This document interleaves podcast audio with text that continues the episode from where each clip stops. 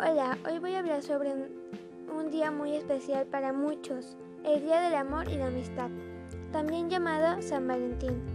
Esta es una festividad para celebrar el amor entre parejas, pero también entre amigos. El origen de este día se remonta hasta el siglo III, en Roma, cuando gobernaba el emperador Claudio II, quien decidió prohibir los matrimonios ya que él pensaba que si la gente estaba soltera obtendría mejores soldados, más valientes y sin ataduras con familia o hijos.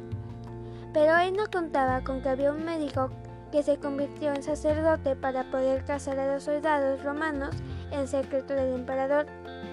Este sacerdote se hacía llamar Valentín. Por eso, el Día de Amor y Amistad se celebra en honor a San Valentín. El amor y la amistad tienen mucho en común, el profundo afecto, el respeto y la lealtad entre dos personas. De hecho, en la amistad hay siempre amor y en el amor, por lo general, amistad. Pero la amistad no está atada a más compromisos más que el afecto mutuo, que tiene a ser más sólido en el amor.